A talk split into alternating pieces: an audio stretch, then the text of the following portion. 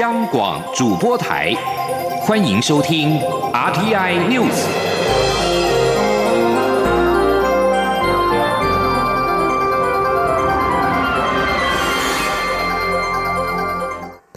各位好，我是主播王玉伟，欢迎收听这节央广主播台提供给您的 RTI News。新闻首先带您关注，振兴三倍券从今天起可持健保卡及现金到全台一千多家邮局领购，担心头一天排队人潮挤爆各地的邮局。交通部常务次长齐文忠一大早就前往北门邮局视察，所幸政府事先宣导奏效，排队人潮未如预期，反倒是媒体大阵仗的拍摄挤爆了北门邮局。前天央网记者郑祥云、吴丽君的采访报道。为了迎接一千多万可能前往邮局直接领购三倍券的民众，交通部和中华邮政公司如临大敌。常务次长齐文忠也在十五号邮局开放领购三倍券的第一天上午八点，就前往北门邮局视察，卫冕第一线的同仁。齐文忠说：“那目前到七月十二号的晚上十点，已经完成直。”本三倍券预约的已经有一千零三十五万人，那绑定数位的也有一百五十七万人，这后面还有一千一百八十二万人。都要到邮局来接受服务，对这邮局同仁来讲是一个很大的挑战。不过，同样一早就大阵仗挤爆北门邮局的媒体，却只在邮局外的排队现场捕捉到零星的排队民众。抢头香的是四五点就从万华搭公车来到这里的吴老先生，因为担心三倍券会像之前的口罩一样难买，特地来到北门邮。局领购，他说：“因为全国最大的问题，附近住家很少，所以我选择这里，就是住家少，排的人也一定是少的，服务人员也比较多啦。”排第二位的则是清晨五点半从圆环来到这里的钟老先生，他则是担心三倍券会像之前抢购热门集邮品时一样，排好几个小时才买到。他说：“我就是担心。”会像集邮的人一样，哇，四五点就有人来排队，他排的很长很长，所以就早一点过来，就是一鸟在手胜过两鸟在林，领在手上的感觉是实在的。排第五位的赵女士，则是看中北门邮局的无障碍设施，七点半就自行从板桥坐轮椅搭公车来到这里。她说：“因为有的邮局是有斜坡道，但是他们那个角度，因为我只能差不多十五度的倾斜，有的是差不多三十度或三十五，太高了，我一个人没办法上去。”中华邮政也呼吁民众前往各地邮局领购三倍券前，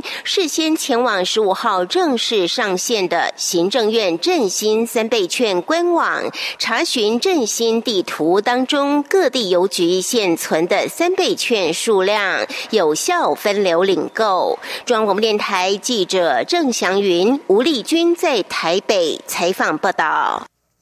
三倍券上入首日，传出经济部因为领券人潮踊跃，造成系统宕机，因此要求超商业者暂停发券。经济部强调，并未对超商提出这样的要求，完全是误传。而上午涌入的领券人潮，造成瞬间流量过大，系统确实有些影响。不过目前已经排除情况，恢复正常。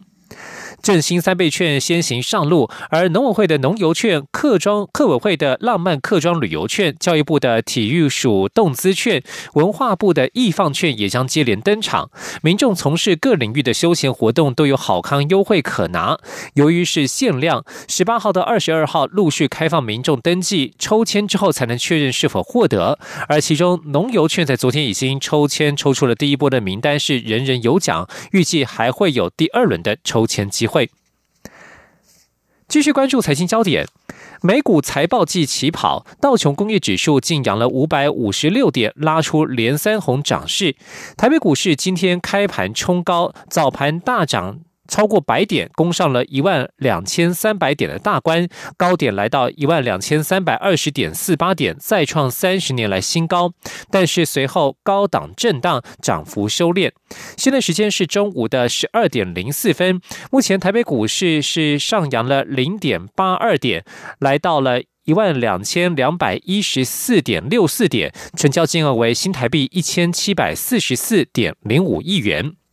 另外，另外，国安基金例会在今天下午将召开。前一次的例会决议将护盘到疫情结束。现阶段国内疫情可控，台股也站稳了一万二关卡，但国际疫情仍持续蔓延，冲击到主要市场表现。对于是否终止授权进场，会中将有一番讨论。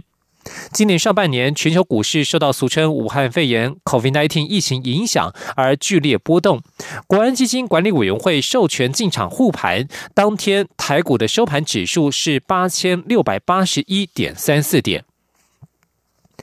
中央研究院经济研究所今天公布最新经济成长率预测，预估二零二零年实际经济成长率为百分之一点一五。中研院分析，全球经济仍因为疫情反复而复苏缓慢，将抑制我国的外贸动能。但是在科技产业支撑以及政府纾困和前瞻计划带动之下，台湾经济渴望逐步回温。前天记者杨文军的采访报道。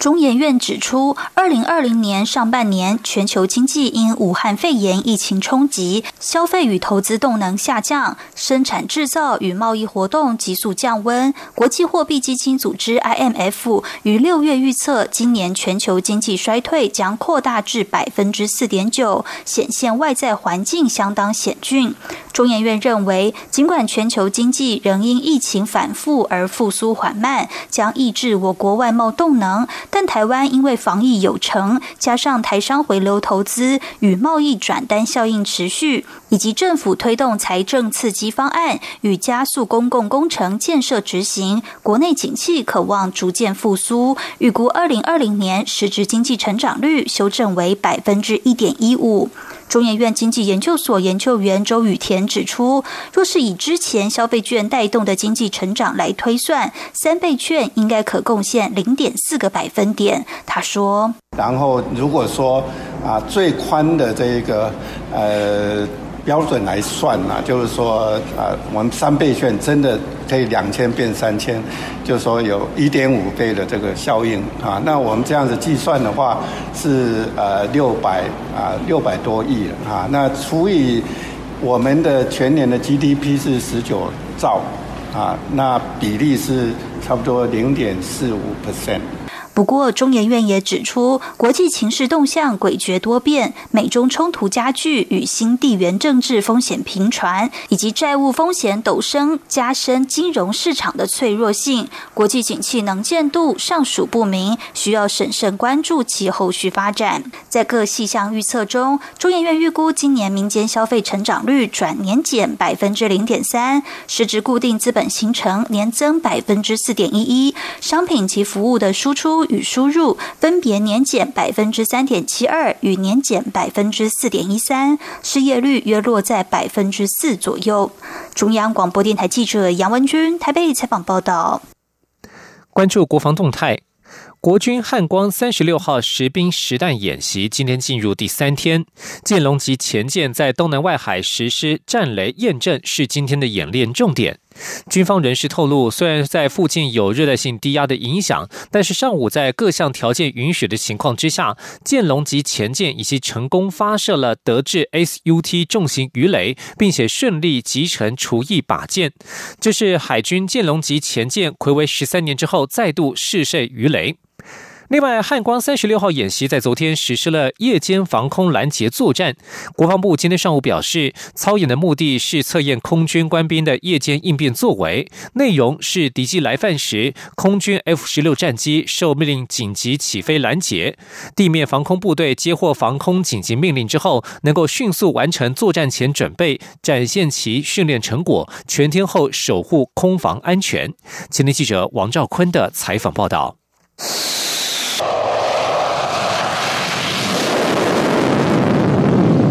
汉光三十六号演习在夜间执行的防空拦截作战操演，参与部队包括空军嘉义基地 F 十六 V 战机、空军花莲基地 F 十六战机以及各驻地防空部队。国防部表示，空军战机在受令后紧急起飞，实施防空拦截作战演练。相关科目需要空军地勤官兵发挥优异维保能力。确保战机妥善并能顺利升空执行任务。飞行员则随时以勿视敌之不来，事无有以待之态度捍卫领空，守卫家园。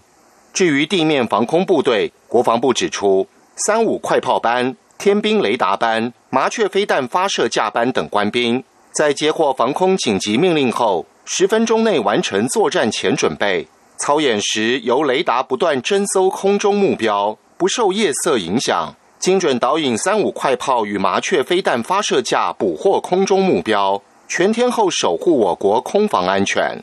另一方面，国防部十五号发布汉光三十六号演习第一天、第二天重要操演科目精华版影片。国防部表示，汉光演习是国军整体战力的总验收，发挥三军联合作战实力，矢志捍卫国土主权，确保国家安全。中央广播电台记者王兆坤台北采访报道。继续关注国际焦点。美国总统川普十四号召开特别记者会，宣布签署了香港自治法，并签署行政命令，终止香港优惠待遇，以反制北京强推港区国安法。这是美国政府对北京的最新一项反制行动。川普表示，这项法律提供美国政府强而有力的新工具，能够让摧毁香港自由的个人与实体承担责任。对于香港发生的事情，大家看在眼里，局势不佳，自由被剥夺，权利也被剥夺，香港已经无法再能够与自由市场竞争，许多人可能会离开香港，而美国也失去一个认真的对手。川普并表示，已经签署了另一项行政命令，终止给予香港的优惠待遇。香港将会受到和中国大陆相同的待遇，不再享有特殊待遇，没有特殊经济待遇，也不能再从美国出口敏感技术到香港。在川普签署香港自治法之后，中国外交部今天发出声明表示。香港自治法恶意诋毁北京在香港实施的国家安全法，中国将做出必要的回应，对相关的美国个人或实体采取报复行动。美国国务卿蓬佩奥十三号发表声明，正式认定中国南海主张为非法。美国国务院亚太驻青史达伟十四号批评中国在南海作为如同流氓一般，美方不排除制裁相关涉入的中国官员和国有企业。史达伟十四号接受华府智库战略暨国际研究中心的邀请，以中国南海主张为主题发表线上演说。他表示，美国可能施行任何措施，也的确有制裁的空间。他表示，中国会限制东南亚国协国家能够与谁共同举办军演或开发油气，也会施压他们和其他国家切断关系或淡化国际法条文。这些是霸凌者才会有的要求，而非友好邻居。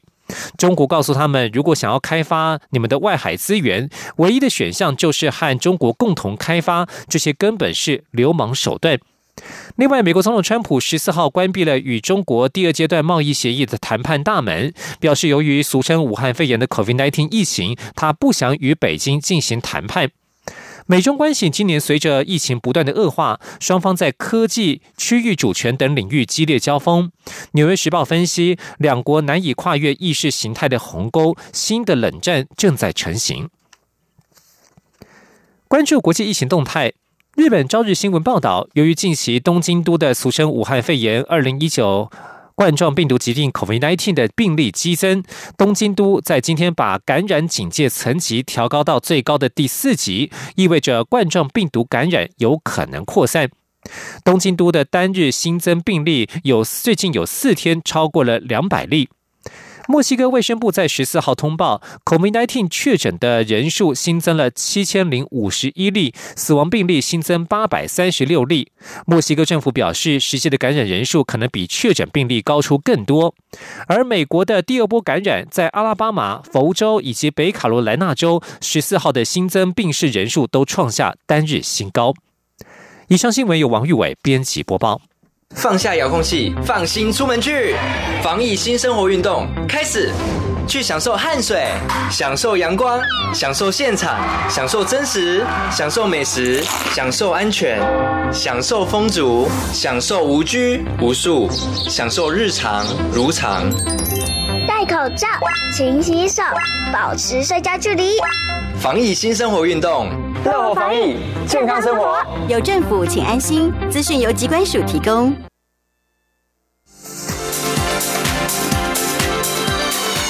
这里是中央广播电台台湾之音，欢迎继续收听新闻。欢迎继续收听新闻，我是陈怡君。新闻开始，先来关心政治方面的焦点。高雄市长补选在今天进行号次抽签，民进党高雄市长补选参选人陈其迈抽到一号，他期许自己能够成为第一名的市长，做到解决问题第一名、上工施政第一名和施政满意度也是第一名。而民众党候选人吴益政抽到二号，他表示自己起步虽然比较慢，但是一站稳脚步，后面就会冲很快。他之后会与高雄人对话，讨论解决经济以及低薪问题，让高雄成为创新城市。而国民党候选人李梅珍抽中三号，他高喊“市长投三号，幸福来报道”。虽然今天高雄下起了大雨，但是江启臣与朱立伦仍然是陪同李梅珍站上了战车，扫街拜票，展现风雨生信心的气势。请听记者王维婷的报道。高雄市长补选十五号进行号次抽签，民进党提名的陈其迈在党籍市议员陪同下到场，抽到一号。陈其迈阵营立刻喊出“第一名市长”的口号，为他加油助阵。陈其迈受访时表示，高雄市政需要重开机，他会以做第一名市长为目标，在未来补选的任期里面努力打拼。陈其迈说：“所以我会努力打拼，啊，做一个。”第一名的市长，哈，不管在解决问题第一名，啊啊上工，呃施政第一名，啊，那也会啊以施政满意度第一名来自我期许，来啊在未来的这个补选的任期里面，好好的努力打拼，进进进，冲冲冲，哎。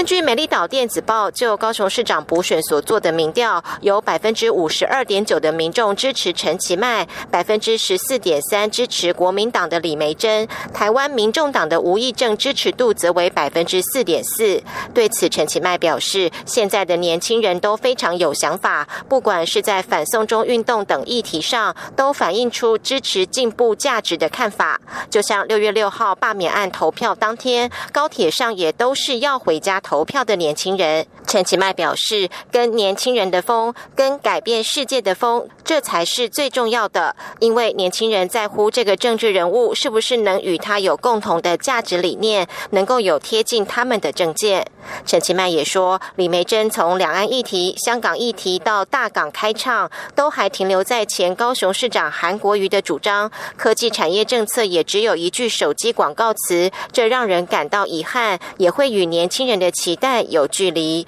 中央广播电台记者王威婷采访报道。另外，媒体也询问李梅珍，美丽岛。最新民调显示，李梅珍的年轻选票比民众党候选人吴益政还要低。对此，李梅珍回应：“还有三十几天的时间，他一定会好好努力，赶快争取年轻人的支持。”而民众党候选人吴益政认为，高雄民众最关心的是经济与低薪问题，不管是环境或是各种居住正义，也都环绕在经济问题上。因此，未来的三十几天竞选期间，他将会和高雄人对话，一起讨论如何解决经济与低薪的问题，让高雄符合未来创新城市。这也是他这次选举最重要的主轴。立法院原定昨天要进行监察院长被提名人陈菊的人事同意权审查，但是却出现了朝野间的冲突。国民党团今天质疑立法院动用警察权护送陈菊进出立法院，阻挡立委的抗议，破坏国会独立自主。不过，民进党团则说，保警是协助保护所有立委在立法院区的人身安全，并没有进入议场内。民进党团也不会同意在议场内动用警察权。记者刘玉秋的报道。立法院临时会原定十四号进行监察院长被提名人陈菊的人事同意权审查，但在国民党团激烈抗议下，爆发了朝野严重肢体冲突。陈菊虽然在警察的保护下进入立院议场，但没有完成说明与上台接受立委询问，仅在脸书上贴出自己原本的报告全文。立法院会持续遭到杯葛，陷入空转。对于陈菊在警察的保护下进出立院，国民党团十五号举行记者会质疑。过去行政院长、总统府秘书长、各部会部长到立法院，从没有陈局这样的规格。上千名员警进到立院，只为了保护陈局，但陈局现在只是一介平民，为何立院可调来各地保警，包括保谷、保四、国道警察等高规格保护？国民党团总召林维洲认为，立法院长动用警察权保护平民，阻挡立委接近，以破坏国会自主。到立法院来就是立法院在指挥，不是警警政署长进来指挥的。我我是绝对认为是破坏国会自主独立。的这样子的历史的传统，也是民主的最基本的精神。不过，民进党团书记长钟嘉宾则说，立法院区围墙内都是由保六总队的员警负责保护立委的人身安全与国会正常秩序，这与国民党过去执政时曾动用警察进入议场内的警察权不同。叫警察进入到议场皮门以内，将正在执行立委职权的在党立委拖出去，那叫做。动动用警察权，我从第九届到立法院来，没有看过哪一位院长或主席动用过警察权去介入委员们彼此之间的意识冲突。民进党团干事长郑运鹏也说，保警是协助保护所有立委，当然也包括国民党立委的安全，并不是议场内的警察权。民进党团也不会答应议场内动用警察权。中央广播电台记者刘秋采访报道。对于在野党团质疑立法院动用警察权破坏了国会的独立自主，立法院秘书长林志嘉表示并无此事，他反而质疑国民党团的指控是混淆了警察权的定义。林志嘉指出，立法院警察权是指议场等会议空间内，但是昨天上午是在议场后门之外所发生的冲突，甚至发生委员助理涉入委员间的攻防，而警卫队本来基于职责应该维护场外安全并维持安全通道，这与警察权动用毫不相干。国民党团混淆定义，对警察同仁并不公平。再来看到的是环保的好新闻。彰化县有一间畜牧场引入了节能减碳的措施，不仅把猪只的粪尿导引沼气发电，也透过再处理发展出有机堆肥。相关的措施不仅有具体的节能减碳效果，也成为了台湾第一家完成碳权注册的畜牧业者。环保署表示，畜牧场获得了碳权注册并不容易。如今有业者达标，不仅是里程碑，也能够作为示范参考。记者肖兆平的报道。真的是肥水不落外人田。再配合环保署的温室气体抵换专案管理办法，有四万头猪的汉堡畜牧场启动肥水自用计划，把猪只的粪尿回收再处理，不仅沼气可以用来发电，也能作为有机堆肥。董事长陈修雄进一步表示，饲料费一年要新台币三亿多，就算是排出来的粪便里头也还有没消化完的营养成分，当然要。要回收再利用，他说：“它吸收消化里面的养分，就是里面的蛋白质，它是吸收百分之七十，还有百分之三十的养分是排排泄出来。我想想看，三亿多的价值的那个那个养分，百分之三十是是一亿啊，这这些分量也是价值新台币一亿，当然说是要要要要回收。”回收的粪尿经过特殊工法处理，不仅减少甲烷逸散，除去硫化物后，还可以用来发电，对节能减碳大有帮助。因此，汉堡畜牧场更成为台湾第一座完成碳权注册的畜牧场。一旦碳权交易成熟，更可以进行碳交易。环保署环管处处长蔡玲仪进一步表示，如果未来工厂园区开发新增温室气体，根据相关办法，厂方都必须要参与碳权抵换。他说：“所以未来一些新的园区的开发、工厂的开发，它有新增加的这个呃温室气体的排放的话，环保署的环评委员会会要求他去进行这个呃就是碳权的这个抵换哈。所以我们像我们今天这样子一个呃碳权的这些呃注册，然后额度的取得，未来都可以提供为这个新开发的这个抵换。那这个这样子会让整个国家的这个呃就是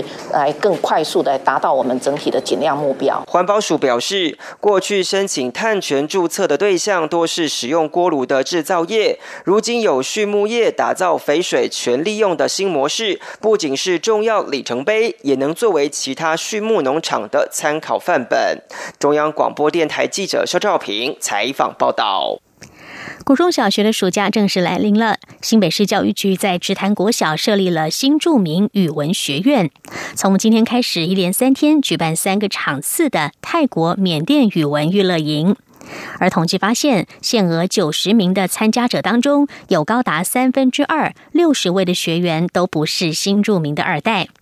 教育局表示，这显见有越来越多的家长愿意鼓励孩子接触多元的文化。记者陈国维的报道。为了培养学生具备新著名语文的生活情境应用能力，新北市新著名语文学院在今年暑假举办泰缅语文娱乐营，连续三天，每天各举办一场泰国组及缅甸组的营队。就读新北市公私立高中以下学校的学生都可以报名参加。新北市教育局科长林玉婷表示，各组分别以十一及娱乐等三大主题设计三项课程活动。泰国组的部分规划动手制作么么喳喳，体验泰国传统。裤子、慢聊尾以及学习岛民之舞。缅甸组则安排凉拌缅甸凉虾、沙龙传统，以及玩缅甸藤球、木偶不倒翁游戏。我们希望说整天的方式，然后结合呢，透过游戏啊、呃服饰啊、舞蹈啊、传统游戏，把那个我们所要教他们的这些泰国或缅甸的语言融入在这样的活动当中。林玉婷提到，现在有很多非新二代的学生也很想体验异国文化。在这次九十名参加者当中，有多达六十人不是新住民的身份。有些家长因为经商的关系，也会鼓励孩子参加不同语言的营队活动。现在的爸爸妈妈也是都很早就替孩子都去考虑不同的娱乐营。也会依照孩子的兴趣去参加其他不同的娱乐营啊。林玉婷说，新著名语文学院会在每年暑假举办不同语别的娱乐营，去年是越南语，今年是泰国及缅甸语，明年预计是印尼和柬埔寨语，后年则规划马来西亚和菲律宾语。中央广播电台记者陈国伟新北采访报道。再来关心国际消息，数千名玻利维亚的民众不理会 COVID-19 疫情所采取的封锁禁令，十四号在首都拉巴斯举行游行示威，抗议由临时总统艾尼兹所领导的政府。全国最大工会玻利维亚总工会领袖瓦拉奇说：“人民正表达他们的需求，在示威中发出他们的声音。”劳工们因为不满医疗、教育政策以及大规模的裁员而走上街头。这是自今年三月玻利维亚爆发了 COVID-19 疫情以来最大规模的一次示威。示威者的另外一项诉求是教育部长卡登纳斯下台。受到疫情影响，玻利维亚的学校目前仍然停课，但是乡村地区的学童却没有网络可用，也没有办法接受线上的教学，无法学习。大约有四千人参与了十四号的示威活动，大部分的人都戴上了口罩。示威者喊出“现在选举”的口号。玻利维亚原定九月六号要举行总统大选，但是临时总统艾尼兹有意以 COVID-19 疫情为理由而延后选举。土耳其在上周将世界遗产圣索菲亚博物馆的用途变更为清真寺。执政党正义发展党发言人契利克指出，穆斯林在聚礼期间，这个历史建筑内的马赛克镶嵌画将会以帘幕或者是镭射光加以遮掩。土耳其无视国际关切的呼声，十号将圣索菲亚从博物馆恢复成了清真寺。国际政治和宗教领袖都相继表达失望与不安。教宗方济各十二号也表示对这个决定感到痛苦，而外界也关注其中基督教的圣像是否会遭到移除。对此，土耳其强调，圣索菲亚清真寺将会开放各种宗教信仰人士的造访，欢迎任何想要参观的人士进入。土耳其总统府发言人卡林也指出，建筑内部宗教图像不会有所改变。以上 T N News 由陈怡君编辑播报，谢谢收听。更多的新闻，欢迎您上央广网站点选收听收看。我们的网址是 triple w 点 r t i 点 o r g 点 t w。这里是中央广播电台台湾之音。